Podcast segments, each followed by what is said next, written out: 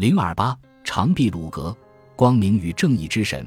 当努阿达正感到自己的精力渐渐不济之时，一个名叫鲁格的年轻人出现在位于塔拉的宫廷之前，并请求进入。宫廷的看门人要求来访者说出自己有哪项特别的技能，因为只有那些拥有独一无二技能的人才能被准许进入。鲁格回答道：“自己是一名木匠。”看门人告诉他，里面已经有位木匠了。于是鲁格又一次介绍自己为铁匠、竖琴演奏者、英雄、作颂使者、魔法师、医生。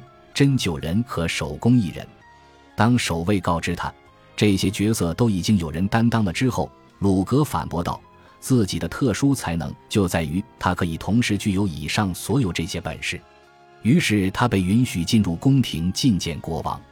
很快，他就取代了努阿达众神之王的地位，开始用他的众多才艺领导达南神族。